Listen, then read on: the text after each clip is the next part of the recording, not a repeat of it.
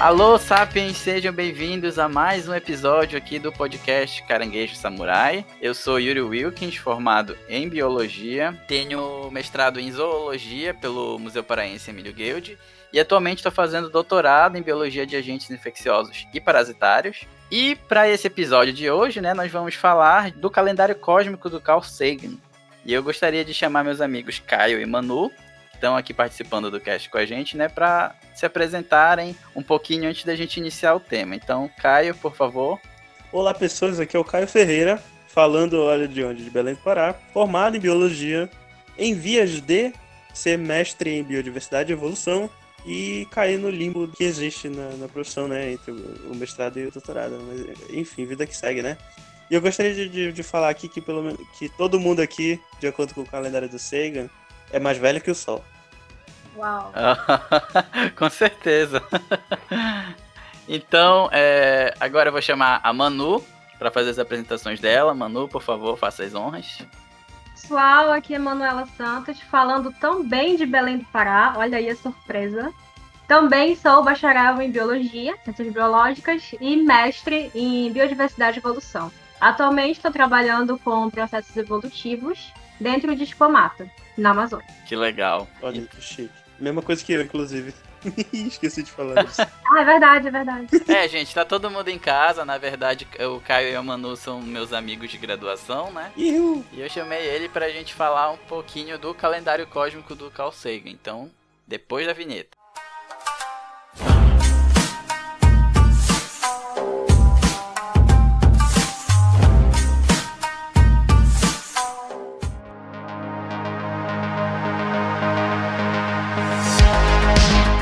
Você já tentou imaginar como seria a vida se não existissem números, unidades de medida ou noção de tempo? Os princípios matemáticos estão presentes em nossas vidas desde sempre. Possuímos um senso numérico natural que nos permite reconhecer quantidades. Porém, com o desenvolvimento da civilização, novos métodos de quantificação foram necessários. E quando precisamos trabalhar com grandezas que excedem nossa capacidade de reconhecer alterações numéricas? Carl Sagan dizia que o tamanho e a idade do cosmos estão além da compreensão humana comum. Como conceber a grandeza de 30 mil anos-luz, que é a distância do sistema solar ao centro da Via Láctea?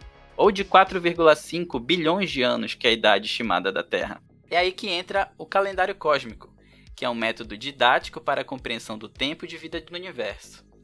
Seu objetivo é abreviar e resumir metaforicamente em um ano todo o tempo de existência do universo. Então, eu gostaria de chamar Caio e Manu para falar um pouquinho desse calendário, né? Como foi que ele foi criado, de que forma ele veio a conhecimento da população. Então, olha só, esse calendário, ele, ele foi criado pelo Carl Sagan no livro Os Dragões do Éden, mas ele foi popularizado mesmo pela série Cosmos, tanto a versão de 1980 quanto a, o remake de 2014, que foi apresentado pelo Neil deGrasse Tyson. E tem uma diferença né, entre os calendários das duas versões. Até porque existe um, um, um, gap, né, de 34 anos de diferença entre as, duas versões. Uhum. A gente aprendeu muita coisa nova, é, alguns conhecimentos acabaram ficando defasados e tal. Pra vocês terem uma noção de quanta coisa muda em 30 anos de, de conhecimento, por exemplo, na época do Carl Sagan, ainda, ainda não se sabia exatamente a conexão de dinossauros com, com as aves. Na verdade, tinha uma ideia, assim, desde o início do século XX, mas tipo, isso não era tão popular quanto é hoje. Mas uma coisa que a gente não tinha certeza na época era de que dinossauros tinham penas. Aproveitando para falar do Jurassic Park, muita gente é, às vezes reclama que os dinossauros no Jurassic Park são meio é, inacurados, né? Porque eles não têm penas. Mas na verdade eles eram. É, eles são baseados no livro do Michael Crichton, que na época era bem acurado porque o, o, Michael Crichton puxou as informações do Jack Horner, que era o, o amigo dele paleontólogo, de onde ele tirou várias dessas informações. E na época era a teoria vigente.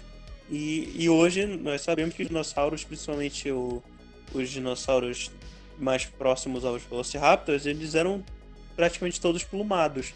As penas e as plumas surgiram nos dinossauros mesmo. Uhum. E provavelmente não surgiram com com o intuito de, de voo, sim mais para manter a temperatura do corpo.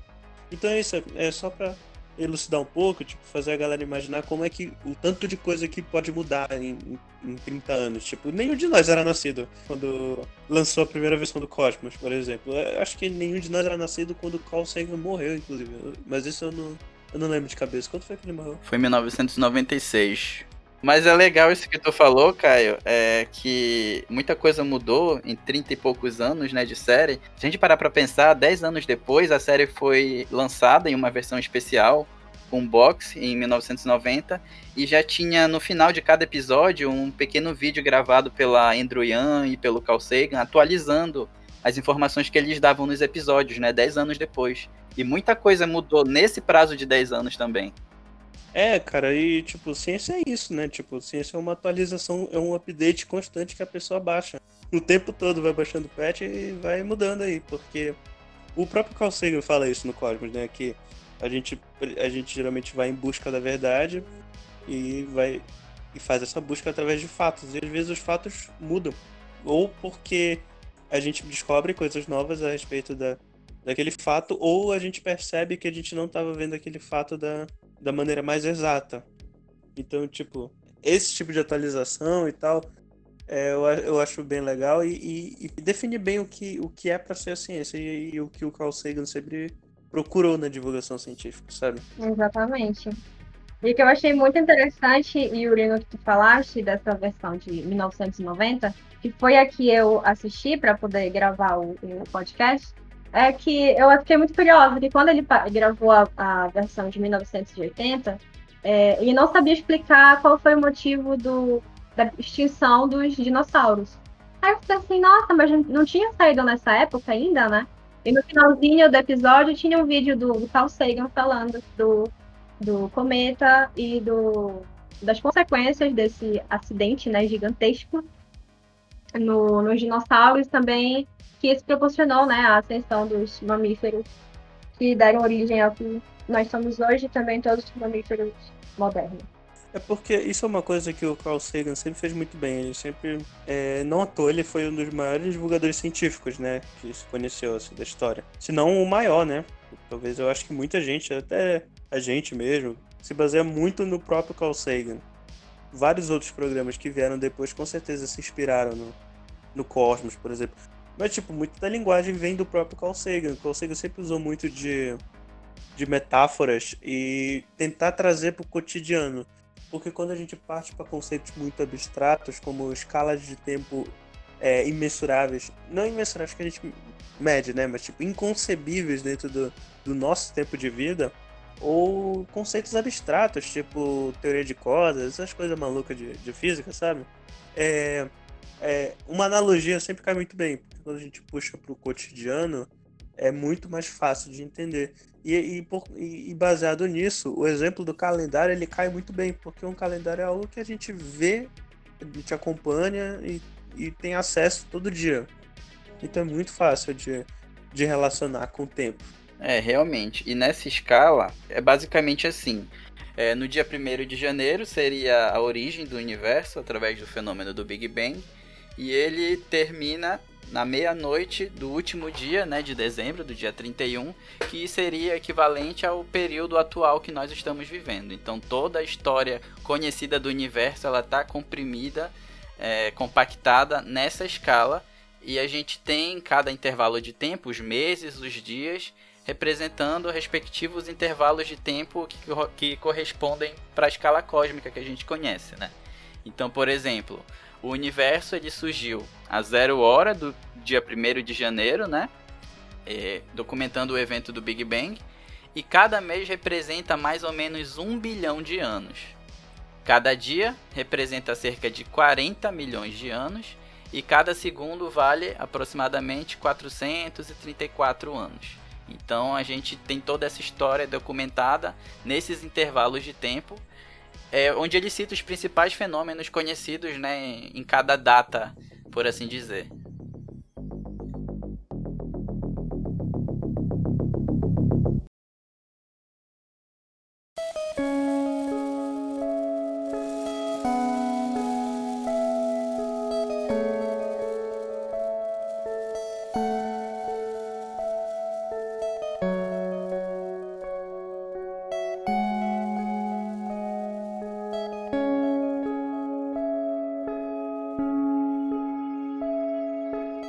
Então, gente, mas falando de Carl Sagan, de todo esse envolvimento, engajamento dele com a divulgação científica, eu queria perguntar para vocês como foi que vocês entraram em contato e conheceram a obra dele.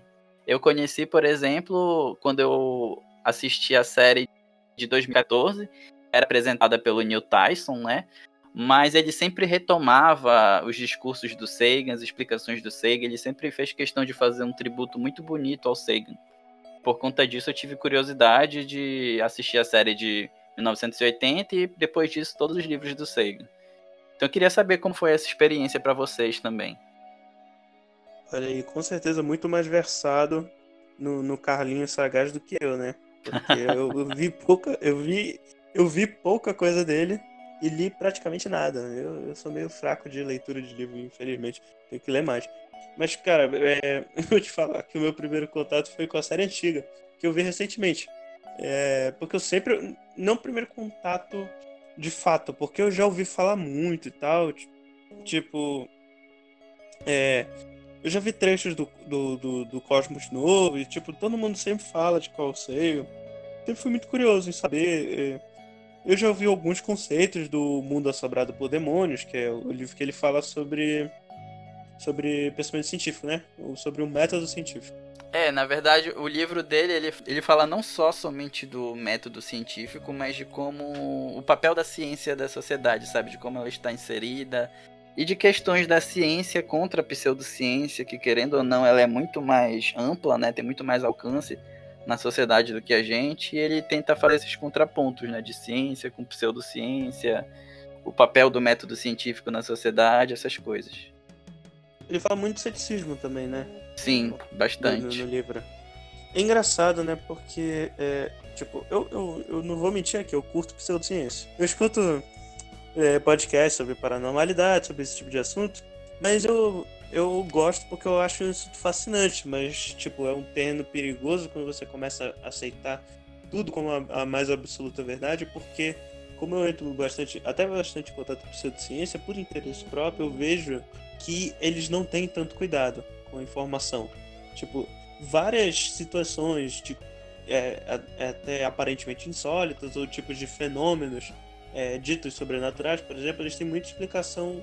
É, eles têm explicação eles podem ter um embasamento científico e também algo que atrapalha pessoas que são muito é, que acreditam muito em pseudociência é meio que uma meio que malear o, o que ela defende para tentar contornar as tipo é, é, os defeitos da crença, por exemplo. Eu, eu, eu, sei, eu, não li o livro, mas eu sei que tem no, no livro um exemplo do, do, dragão, né? Do dragão invisível no porão.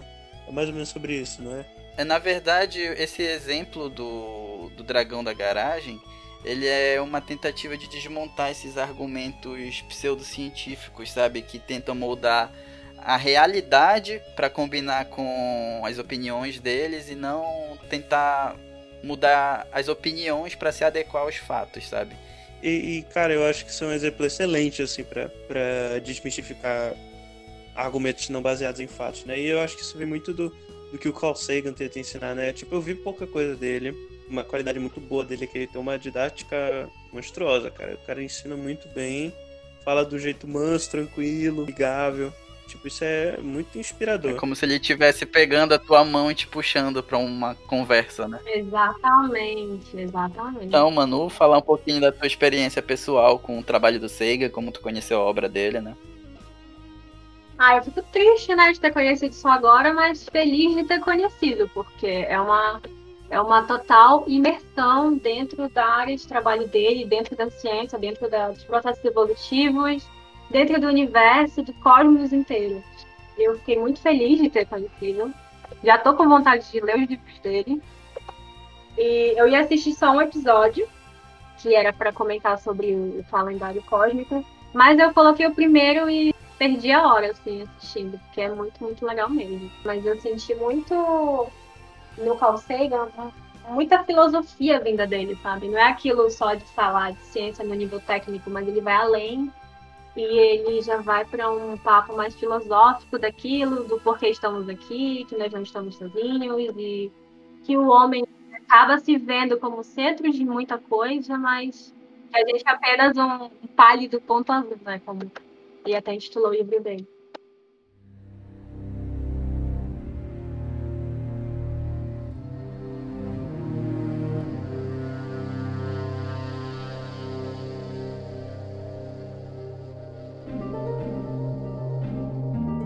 Ok, muito bem, então.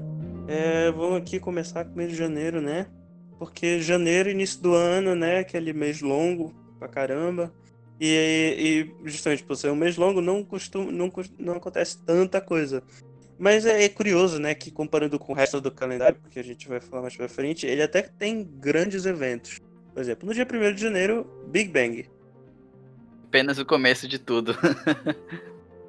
primeiro dia primeiro mês do ano. Nosso próximo grande evento no calendário cósmico seria o dia 10 de janeiro, onde as primeiras estrelas do universo começam a emitir suas luzes. É, e é muito interessante que esse período entre o dia 1 de janeiro e a formação das primeiras estrelas, no dia 10, é o período em que basicamente o universo ele está em grande expansão, né? E existe a formação das partículas subatômicas que vão se agrupando e começando a formar os átomos, e esses átomos que vão posteriormente se agrupar e formar as estrelas. Então, basicamente, no começo, o universo ele só tinha átomos de hidrogênio, por exemplo, os primeiros átomos a serem criados, né, com a, a junção das partículas subatômicas. E com a formação das estrelas é quando a gente começa a ter a formação de outros tipos de átomos, né? Porque as, as estrelas elas são grandes fornalhas do universo, né? Elas que vão juntando esses átomos por causa das forças internas delas, forças de fusão nuclear. A partir daí a gente começa a ter a, a produção de hélio, de outros átomos, de outros elementos químicos que, com a explosão dessas estrelas, vão começar a semear esses átomos pelo universo. E, querendo ou não, foi o que possibilitou a nossa existência aqui, né? É, não é do Carl Sagan aquela famosa frase que nós somos feitos de poeira de estrelas? Sim, exatamente. É do Carl Sagan, ele que originalmente falou essas palavras primeiro na, na primeira série de Cosmos, né, de 1990 mas o Neil Tyson ele sempre retoma isso na, nas edições mais novas da série.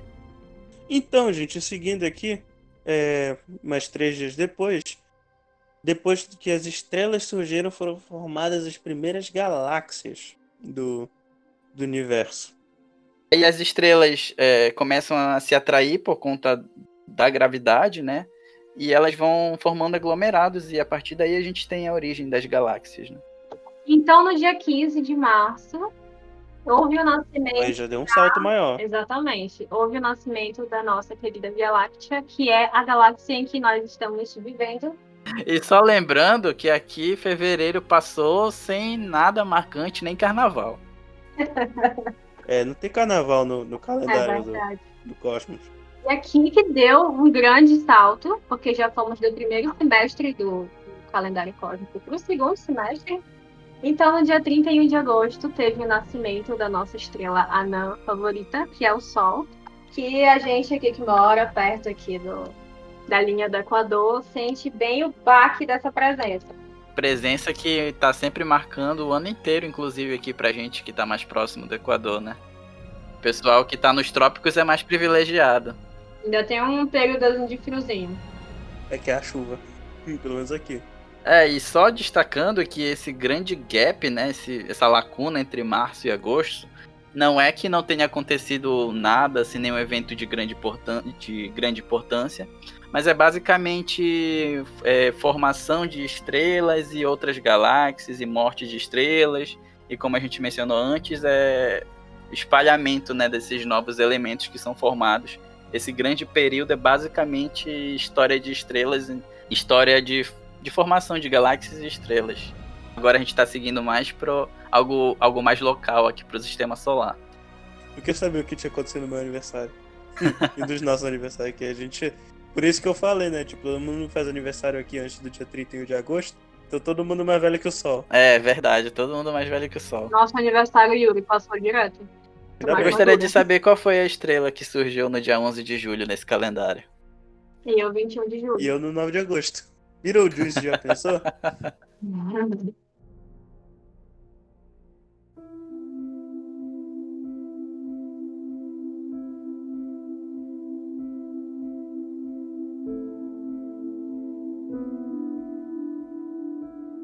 Então, depois do nascimento do Sol, no dia 9 de setembro, teve a formação do Sistema Solar, como conhecemos hoje?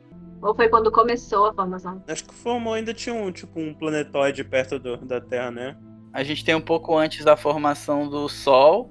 E aí todo aquele material que estava circulando em volta, né, de rochas e tudo mais, aquilo ainda não tinha se aglomerado. Então, nesse período do dia 9 que eles começam a formar os planetas e ter essa configuração mais ou menos próxima da atual, né? É. E depois da formação do sistema solar, a gente tem já no dia 14 de setembro a formação do nosso querido planeta Terra, né? Então, nessa brincadeira de formação de planetas, a Terra começa a se formar, né? Anteriormente uma bola de fogo literalmente flutuando no espaço, que com a queda de asteroides e cometas começou a, a ter a formação de formação de água, né, líquida, que a gente está na zona habitável do Sol, e a formação também de gases que envolvem o planeta formando a nossa atmosfera, né? Então, mais ou menos nesse período que a Terra começa a ter essa formação. É, a formação da Terra foi bem assim, violenta, né? Realmente, a história da Terra no começo foi bem violenta. Ela frequentemente recebia pancada de asteroides, de outros corpos celestes. Inclusive, teve uma pancada de um. Uhum.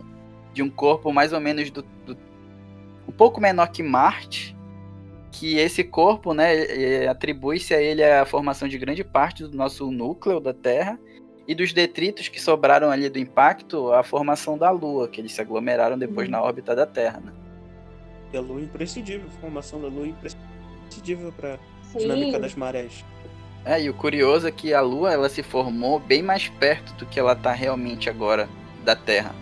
Ela estava cerca de 10 vezes mais próxima da gente e ela tinha um brilho aproximadamente 100 vezes maior do que a gente tem agora. E ela foi se afastando justamente por causa do movimento de maré, que a fricção da água com o fundo da Terra foi meio que causando um, movimento de afastamento da Lua, que está acontecendo até agora, né? Ela está se afastando gradualmente da Terra, mas é uma coisa que a gente não é perceptível para a gente. É, é...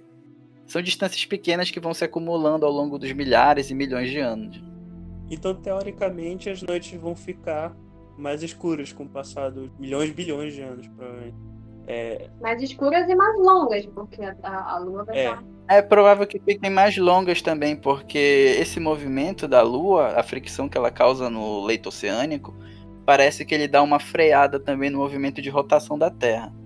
Hum, entendi. Então os dias passam a ficar mais longos também. Sim. O dia como um todo. É, mas isso a gente não vai estar tá mais aqui para ver, então não liga para isso não. E após a formação da Terra, já no dia 21 de setembro, a gente tem a origem da vida. Muita gente atribuía antes um, uma origem da vida um pouco mais recente nesse calendário, mas a gente viu que da feita que a Terra começou a ter as condições necessárias para a origem da vida, que ela deixou de ser inóspita, a vida começou a se formar e rapidamente ela se espalhou pelo planeta. É, rapaz, depois de tanta pancada tinha que ver alguma coisa, né? E é legal falar que as primeiras formas de vida que surgiram na Terra eram formas bem simples, né? Isso, bem, bem lembrado. E é uma questão interessante da origem da vida, porque ela provavelmente se formou nos mares, né? Que naquela época eram mais rasos e mais quentes. É, eram grandes depósitos de matéria orgânica, né? E da... Sopão, que a gente chama. É, a sopa, a sopa primordial que chamam. Aí da feita que foi possível, a vida começou a se replicar. que nó da vida. Aliás, um jogo, um jogo aí, um jogo antigo já, gente, mas que dá uma ideia bacana desse início aí é o Spore. Tem na Steam. Nossa, o Spore é muito legal. No início do jogo é justamente como um, um organismo é, unicelular, que começou a surgir mais ou menos nessa época. E depois da origem da vida, a gente já tem aí um, um período de tempo um pouco mais longo, que é o o desenvolvimento da reprodução sexuada, né? Então a gente já tem um grande período de tempo, um grande intervalo entre essa, essas épocas. É, é o que alguns chamam de boring billions, que seria ao pé da letra um bilhão de anos de chatice, né? Que basicamente a vida é, seguiu o mesmo caminho de micro-organismos que estavam ali reproduzindo e nada de muito interessante teria acontecido nessa época. Mas parece que isso já vem mudado mais recentemente, né? Parece que esses períodos foram importantes para a formação de alguns depósitos de minérios. Nióbio. Por conta de alguns micróbios que usavam esses minérios para as funções vitais deles, né? E isso foi sedimentando e acumulando. Então, alguns depósitos de minérios que nós temos hoje são principalmente é, originados da atividade de micro-organismos no passado. Se eu não me engano, a gente tem vestígios fósseis é, desses micro-organismos em forma de estromatólitos. São basicamente colunas né, de material depositado por esses micro-organismos. Eram alguns que viviam de forma meio colonial, como se fossem esponjas, sabe? E eles meio que iam agregando essas camadas de depósito mineral e iam formando verdadeiros pilares no fundo oceânico. Abriu o Google aqui?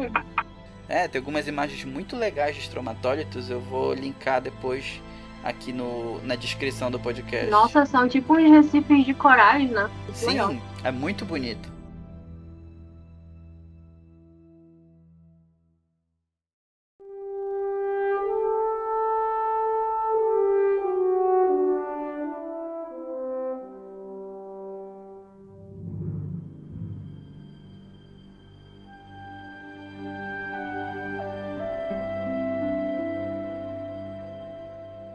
Então isso foi dia 9 de novembro, né? Então passando algum tempinho, dia 12 de novembro, a gente já começa a ver o surgimento das primeiras plantas fotossintéticas.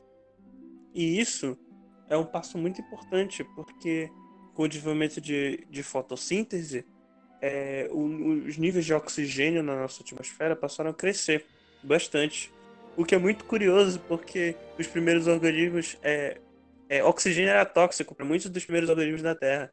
Então matou um bocado desses organismos, só sobrou quem começou a se adaptar ao oxigênio. É, e muitos cientistas já atribuem a esse período os primeiros eventos de extinção em massa, né? É, é, os primeiros organismos mais complexos vão começar a surgir mais ou menos nessa época. Agora que a gente está chegando perto do final do ano, que, as que a vida começa a complicar. E começa a ficar mais fascinante também. É, tanto que no. De novo, três dias depois, ó, três é um número mágico aí no calendário. É, no dia 15 de novembro, dia de, foi o dia da proclamação da República. Mentira. Foi o surgimento dos eucariotos, que são as células que têm membrana celular, que, que é basicamente o, o que separou essas células das células procariontes, que são as que não têm membrana celular, e os procariontes que a gente tem até hoje são as bactérias. Membrana então, essa que vai foi... isolar o material genético. Exatamente. E olha só, é a partir desse momento que a vida começa de fato a aumentar em complexidade, começando bem simples. É, e foi uma revolução, né? Porque a gente passa de formas bacterianas muito simples para uma estrutura celular que é um pouquinho mais organizada. A gente começa a ter organelas especializadas, né, para diversas funções da célula. E essas células, é, que eram organismos unicelulares, vão começar a se aglomerar e formar colônias. E dessas colônias, né, vai haver uma divisão de trabalho para algumas células. Algumas células vão se especializar um pouquinho mais em conseguir comida, outras em locomover aquela colônia todas, outras vão fazer distribuição dessa comida.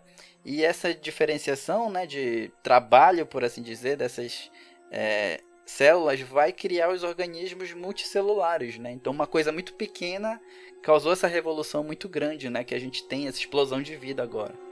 Exatamente. E outro grande evento que vem logo depois, que eu até tinha me adiantado um pouco, na verdade ele, ele acontece nesse momento, que é a formação da atmosfera terrestre de oxigênio no dia 1 de dezembro. Vocês vão ver que a partir daqui a maior parte do nosso calendário é em dezembro, para vocês terem noção de como o, a escala de tempo é gigantesca. Principais eventos que pra gente são ainda assim são tão longínquos e mesmo assim eles se, começam a se desenvolver no final desse ano do calendário.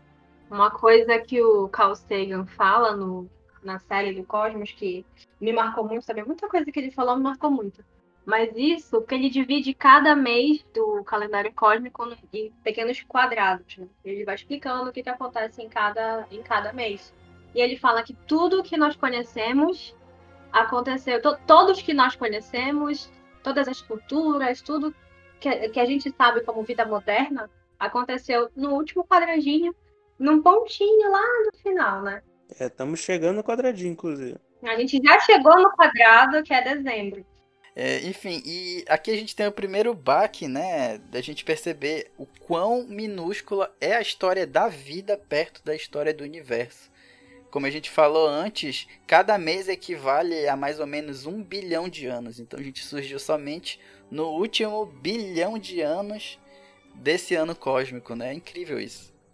Então, depois da formação dessa nossa atmosfera terrestre, né? Que nós temos hoje com oxigênio, é, dia 17 de dezembro surgiram os primeiros invertebrados.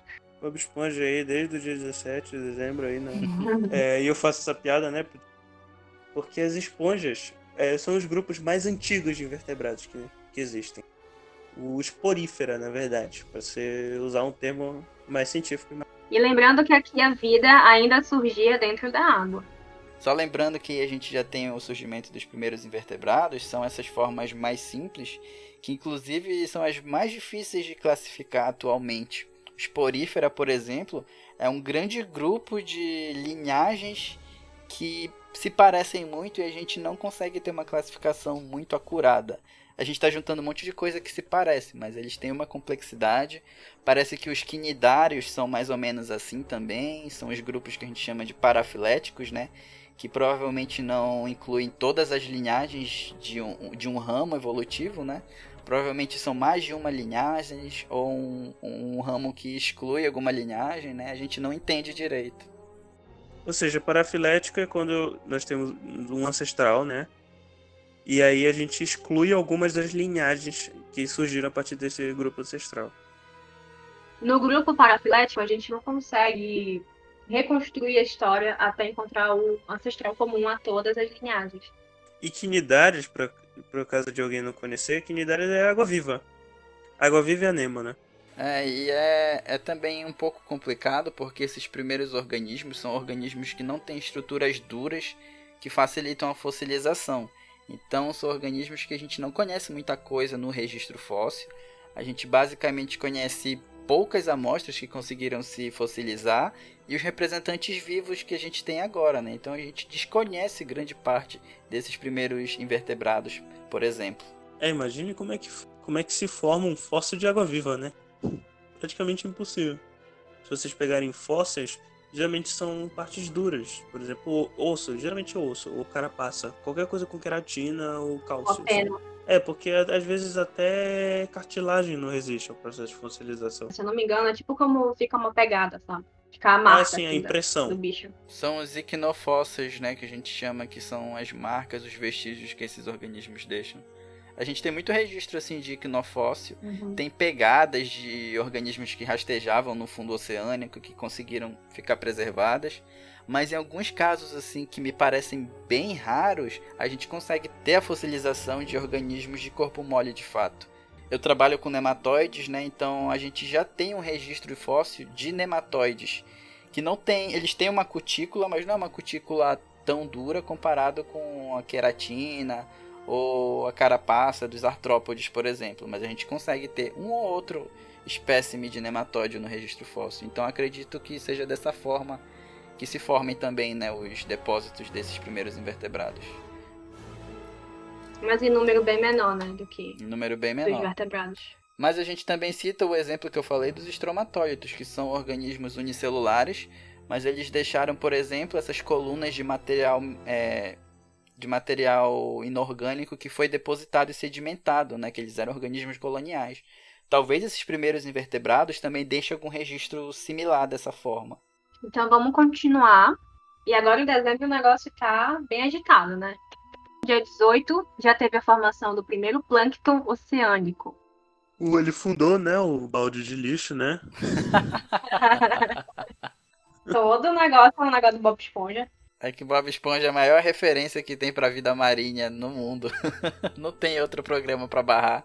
Com certeza, com certeza. Mas acredito eu que seja nesse período que a gente já tenha pelo menos começado a explosão cambriana, não é, Caio? Sim, é mais ou menos nesse, nesse período mesmo que surgiu a explosão do, co- do Cambriano. O que, que seria a explosão do Cambriano? O Cambriano ele é basicamente o primeiro período da era Paleozoica. É, que era que tem o desenvolvimento da vida como um todo, de fato. Passaram a encontrar muitos fósseis datados de, uma mesma época que datam do período cambriano, tipo fósseis de vários organismos diferentes que a gente conhece hoje. E como são muito, muitos fósseis, e, e depende do seguinte, gente, a gente encontra o fóssil e data o fóssil para ter noção de mais ou menos quanto, de quando ele, é, quanto tempo ele tem.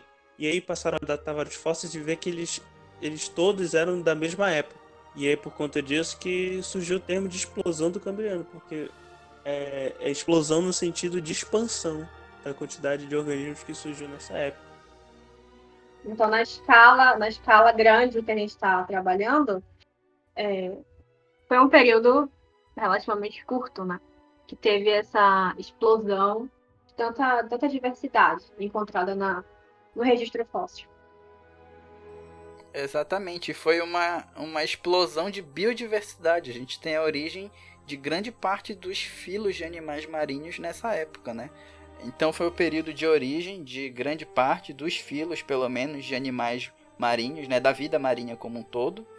Filos, é, grande parte que existem até hoje, mas também alguns filos que foram exclusivos dessa época e que sumiram após o, a grande extinção do Permiano, que foi a maior das extinções. Antes dele, só para para galera conhecer, o primeiro evento foi do Ordoviciano para o Siluriano, que são é, o Ordoviciano, se não me engano, é o segundo período do Paleozoico e o Siluriano é o terceiro.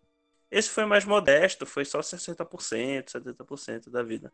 Aí o segundo evento foi o evento do final do Devoniano, que foi o evento que matou mais ou menos 70% de todas as espécies, incluindo várias espécies de peixe que, do, do período que é conhecido como a Era dos Peixes. E falando em peixes, Caio, no dia 19 de dezembro apareceram os primeiros peixes e os vertebrados. Olha aí. Aliás, todo vertebrado é peixe, né?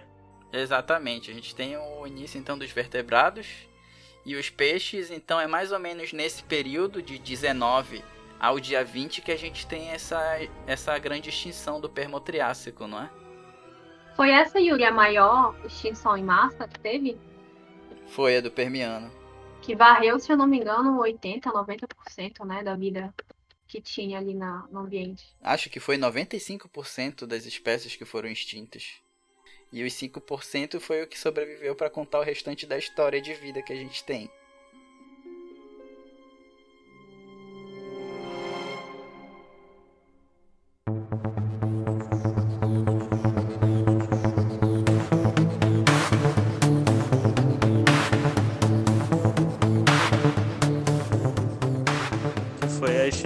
Que matou tudo. Foi, é o período em que os peixes começaram a se aventurar para fora do ambiente terrestre também, né? Começaram a dar origem às primeiras espécies que é, não de fato colonizaram a, a, Terra, mas pelo menos ficavam ali próximos, ainda eram muito dependentes do ambiente aquático, né? Mas já saíam eventualmente para fugir de predadores ou para caçar, porque a gente já tinha outros organismos também explorando aqueles ambientes ali, não é? É como tu falou, Yuri. Eles começaram a querer habitar ali o ambiente terrestre, mas eles eram muito dependentes da água, né? Eles colocavam os ovos na água, ainda dependiam da água, como os atuais anfíbios. E também naquela época eles ainda não tinham grandes fontes primárias de alimento no ambiente terrestre, porque apenas no dia 20 de dezembro que as plantas de fato começam a colonizar a Terra, né? Então primeiro as plantas colonizaram e os animais seguiram esse caminho para colonizar de fato e não apenas ficar ali eventualmente, né? Antes de, de ter vida ali, tem que ter a fonte primária de energia, né? E os invertebrados, eles eh, foram para o ambiente terrestre muito antes dos vertebrados, não foram? Sim, sim. E, e, realmente no dia 21 de dezembro são quando surgem os insetos e os animais começam a colonizar a Terra, né? Primeiro os artrópodes eles vão colonizar a terra e os vertebrados vão atrás, principalmente para predar esses artrópodes, né? Eles vão atrás querendo comer. Isso. Aí a gente tem a origem dos insetos, que são um ramo de crustáceos, né? Os insetos são como se fossem caranguejos que saíram da água. Estudos né, recentes eles têm mostrado o parentesco dos insetos com os crustáceos. Na verdade, insetos são crustáceos, uma linhagem né, que saiu e foi para o ambiente terrestre. Eles são aparentados dos demais crustáceos. Inclusive outras é, é, artrópodes que saíram também foram os aracnídeos. Então são os artrópodes que foram os pioneiros né, nesse ambiente terrestre. E os vertebrados foram atrás para comer essa galera toda aí. E aí é que pro dia 22 que surgiram os primeiros anfíbios e os insetos alados durante o Carbonífero, que é considerado também a era dos insetos, porque tinha muito bicho grande. Libélula gigante, centopeia gigante, insetos gigantes, ou seja, aquela maravilha. E aqui o surgimento no dia 22 dos insetos alados é uma coisa muito interessante, que é justamente o, o ramo dos insetos pterigota, se eu bem me lembro, que com o advento das asas eles já conseguiram é, ocupar novos nichos, né? Novos hábitats e isso marca a era de ouro assim, dos insetos aqui na Terra. É, e os insetos já existem há bastante tempo, considerando essa escala, mas é com o surgimento das asas que a gente tem uma revolução, uma explosão da biodiversidade de insetos, né? As principais linhagens que nós temos hoje ainda são de insetos alados, Alguns perderam secundariamente essas asas, mas são todos, grande, em grande parte, derivados dessa linhagem de insetos alados, né? E agora, no dia 23 de dezembro, aparecem as árvores e os répteis, né? E aqui dos répteis para os anfíbios a gente já tem um salto evolutivo muito grande, né, Manu? É verdade, Yuri, porque agora, de fato, os vertebrados vão poder ocupar 100% do ambiente terrestre, porque eles não têm mais aqueles ovos com uma casca mole que depende do ambiente aquático para não poder é, desidratar, né? para não poder perder a prole. Agora, os ovos eles têm uma estrutura calcária que protege o embrião e agora é correr com o braço e ocupar o ambiente terrestre. É o que a gente chama de ovo amniótico, né? Exatamente. E também em relação às plantas, a gente tem os musgos, né, que são as briófitas, e as samambaias, que são as pteridófitas, né, que são os principais é, os principais grupos que tinham surgido já nessa época. E a gente tem, a partir de então, a origem das gimnospermas, que também é uma revolução biológica quando a gente fala das plantas. Que a gente tem a origem e especialização dos sistemas circulatórios das plantas, né, que são os xilemas e floemas as estruturas especializadas para a condução né, dos, é, dos nutrientes da planta, que agora elas podem crescer um pouco mais e espalhar um pouco mais as folhas, especializar as folhas para conseguir melhor luz solar, né, captar melhor a luz solar. E estruturas especializadas na raiz para melhorar a absorção né, dos nutrientes, da água. Algumas vão ter relações simbióticas com alguns fungos e bactérias que vão fixar nutrientes para as plantas. Então é uma revolução biológica nesse sentido também, não é, gente? E no dia 24 de dezembro, a gente tem o surgimento dos animais mais icônicos na cultura pop, é, de todas as formas possíveis, que são os dinos, os dinossauros. Ei, olha aí o presente de Natal aí. Papai Noel trouxe o Tiranossauro Rex pra gente. Então, gente, falando de dinossauros, a gente não vai se estender muito, né? Porque o objetivo não é a gente detalhar tintim por tintim cada um desses eventos, né?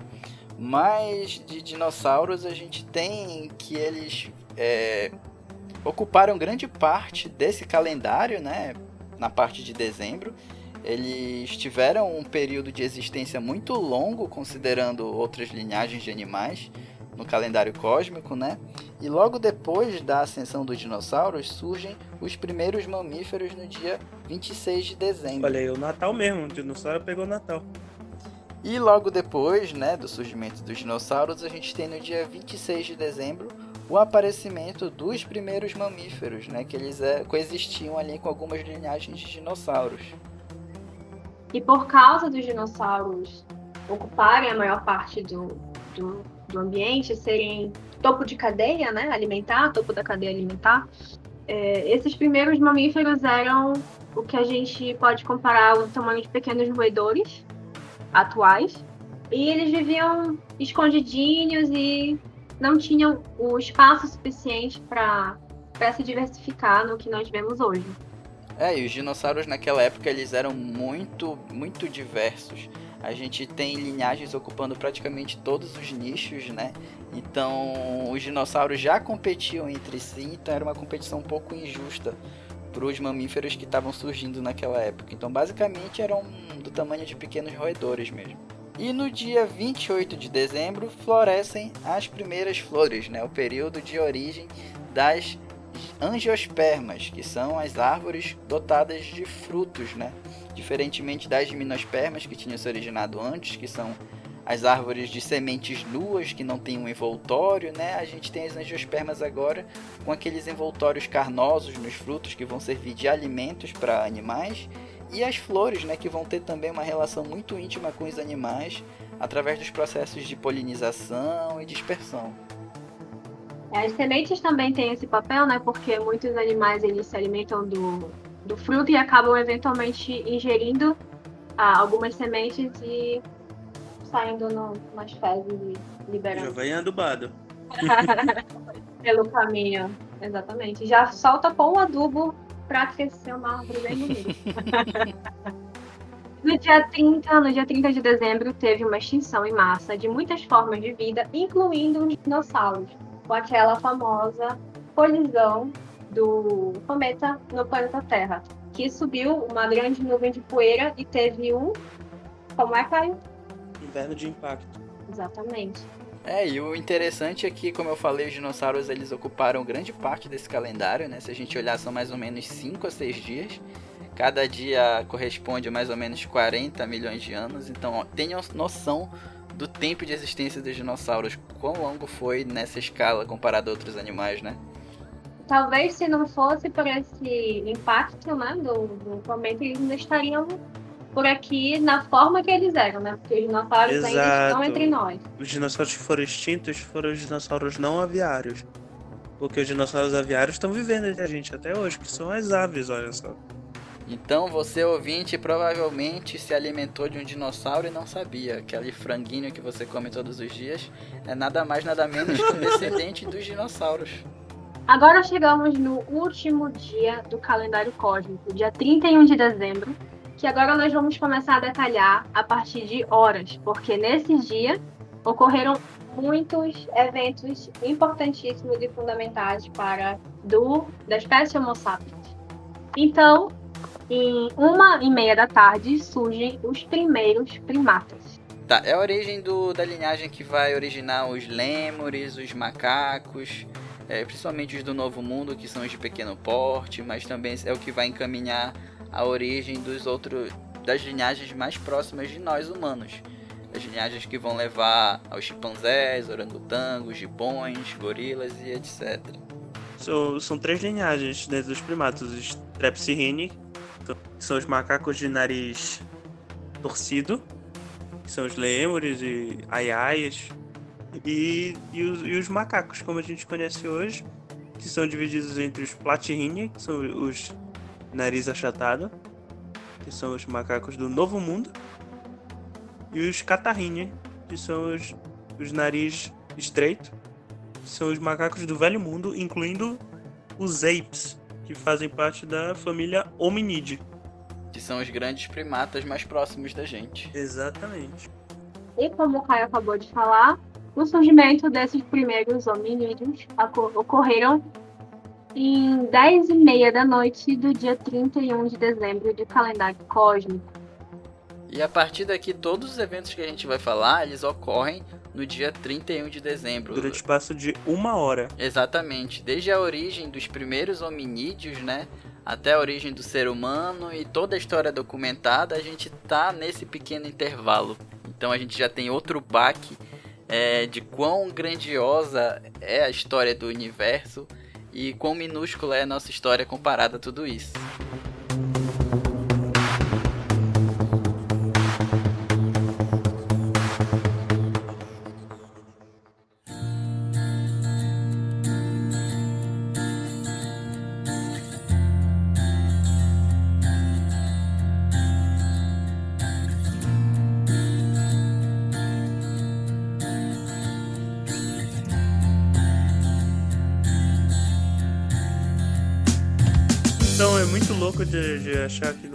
De perceber que no calendário cósmico quase todos os eventos relacionados com a humanidade levaram duraram uma hora mais ou menos. Tudo que envolve o homem levou uma hora no calendário cósmico. sendo que dessas uma hora, 59 minutos é dedicada ao que a gente chama hoje de pré-história. Uso de ferramenta de pedra, domesticação do fogo, é, as primeiras pinturas rupestres na Europa, desenvolvimento da agricultura e invenção da roda, e culminou com o, o nascimento do alfabeto. E a partir daí, tudo que a gente conhece, antiguidade, idade média, idade moderna, idade contemporânea, tudo ocorreu a partir das 11h59 da, da, da noite desse 31 de dezembro a partir de 46 segundos. Ou seja, tudo que a gente conhece de história da humanidade ocorreu em 14 segundos no calendário cósmico. E aqui é bom a gente ressaltar que a partir desse momento a escala começa a considerar os segundos, porque as, é, são períodos de tempo tão grandes que a nossa história está tão restrita a um pedaço muito pequeno da história que os segundos começam a valer mais, né? É como se a gente estivesse vendo a evolução da história humana num piscar de olhos. Então a gente tem, por exemplo, aos 53 segundos da última hora do último minuto do ano, a invenção da metalurgia, do bronze, a guerra de Troia, por exemplo, e uma série de outros eventos que são documentados na história, culminando, por exemplo, no nascimento de, de civilizações antigas, como o do Império Maia, do Império Bizantino, e eventos como a invasão da Mongólia e a ocorrência das cruzadas que ocorreram no 58 segundo da última hora do último minuto do ano. E somente no 59 segundo da última hora do último minuto, a gente tem o descobrimento do novo mundo e o começo do renascimento europeu, que é o que dá impulso para a nossa cultura científica atual. Isso tudo culmina, né, com às 24 horas do dia 31 de dezembro ou, ou tipo 0 hora, 0 minuto do, do dia 1 de janeiro da, do novo calendário, que culmina com o começo da cultura moderna e o desenvolvimento da ciência e tecnologia como nós conhecemos. Ou seja, os dias de hoje. E é muito interessante a gente perceber que todos os nossos avanços tecnológicos e científicos principalmente proporcionados por conta do método científico e do surgimento dessa cultura científica, está totalmente restrito ao último segundo desse calendário e a gente tem agora exploração espacial em andamento. É, a gente tem agora o um mundo globalizado com dispositivos móveis que permitem a gente estar tá gravando esse podcast, por exemplo. É muito é muito inconcebível essa escala e é assustador quando a gente olha nesse calendário cósmico, né? Tipo, é, é, é fascinante, né? Como eles conseguem é, usar uma ferramenta nossa uhum. do dia a dia para transmitir essa ideia de grandiosidade que é a história do, do cosmos e tal. E, e, e, a nossa história aqui, pra gente, ela levou tanto, tanto tempo. Ela se restringe a segundos, milésimos de segundos dentro do, de um escopo muito maior. Isso é, é fascinante. E só reforça aquela história também que o Sagan sempre apresentou de forma muito eloquente do pequeno ponto azul, né? O pálido ponto azul que é a nossa Terra. É um pequeno ponto nessa imensidão do cosmos e tudo que a gente conheceu, todos que a gente amou, todas as pessoas e suas inseguranças, conhecimentos, invejas, raivas, tá tudo restrito a um fragmento muito pequeno da história do universo. E dessa forma a gente conclui esse podcast aqui, esse episódio de hoje. Eu gostaria de agradecer muito a Manuela e ao Caio que participaram aqui desse episódio, né, contribuindo. E eu gostaria que vocês indicassem contatos e as redes sociais de vocês para quem tiver interesse de saber um pouco mais do trabalho de vocês ou de repente bater um papo. Fiquem à vontade, gente. Então, gente, é, não sei se vocês já conhecem, reconhecem minha voz. Eu acho que não, mas caso sim, eu fico feliz. Porque eu também eu já gravo podcast há alguns anos e eu, eu, eu faço parte da equipe do Portal Deviante. Eu tô lá na equipe do SciCast, do Contrafactual e do Spin de Notícias, gravo também o SciKit. E além disso, eu sou o host do EgoCast, podcast que surgiu agora em 2020. E é um podcast de aleatoriedades aleatórias. Então, se vocês quiserem me ouvir falando de coisa séria, divulgação científica, além de ouvir esse episódio aqui que vocês estão ouvindo nesse momento, vocês podem me ouvir no, nos podcasts do Portal Deviante. Se vocês quiserem mais, se vocês quiserem ouvir eu falar besteira, e o Yuri também, que já gravou lá com a gente, o Manu em breve gravará também. Vocês podem ouvir o EgoCast. E se vocês quiserem me seguir no Twitter, eu tô lá há pouco lá. Eu, eu não faço muita coisa. Eu, eu não faço muita coisa lá no Twitter, mas se vocês quiserem seguir, é arroba Caio 2112. E é basicamente isso que eu tenho pra dizer. Infelizmente, eu não tenho tantas redes sociais como o Caio. Esse é o primeiro podcast que eu estou participando, então eu gostaria de agradecer muito o Yuri pelo convite, de me aventurar. É, de me aventurar assim, que eu. Grande estreia, hein? Grande mesmo. Quem quiser falar comigo mais sobre alguma coisa, se interessou por alguma coisa, pelo meu, pra falar mais sobre o meu trabalho, eu tô no Instagram, no arroba manuelav, é, underline Santos. E é isso aí. e ressaltando, né, que o SciCast é uma grande referência, uma grande referência aqui pra gente, né? Maior podcast de divulgação científica do Brasil, então é um prazer ter o Caio aqui com a gente, é isso, né, cara. contribuindo também. Corroborizado, sim. E eu gostaria também de ressaltar que vocês sigam o Caranguejo Samurai nas redes sociais, a gente tem Twitter também. Exatamente. E a gente e tem... o rolê científico. É, a gente tem Twitter, Instagram e o blog também. Vou deixar todos linkados aqui na descrição do post. E eu tenho também um projeto paralelo que é o Rolê Científico que eu faço com meu amigo Giovanni, né? A gente também está em todas as redes sociais e eu vou deixar os links também na descrição. Então é isso, gente. A gente finaliza por aqui. Um grande abraço a todos e aguardem os próximos episódios que a gente vai preparar umas coisas muito legais para vocês. Falou, gente. Falou, gente. E protejam-se do mundo assombrado por demônios. Exatamente, fiquem em casa.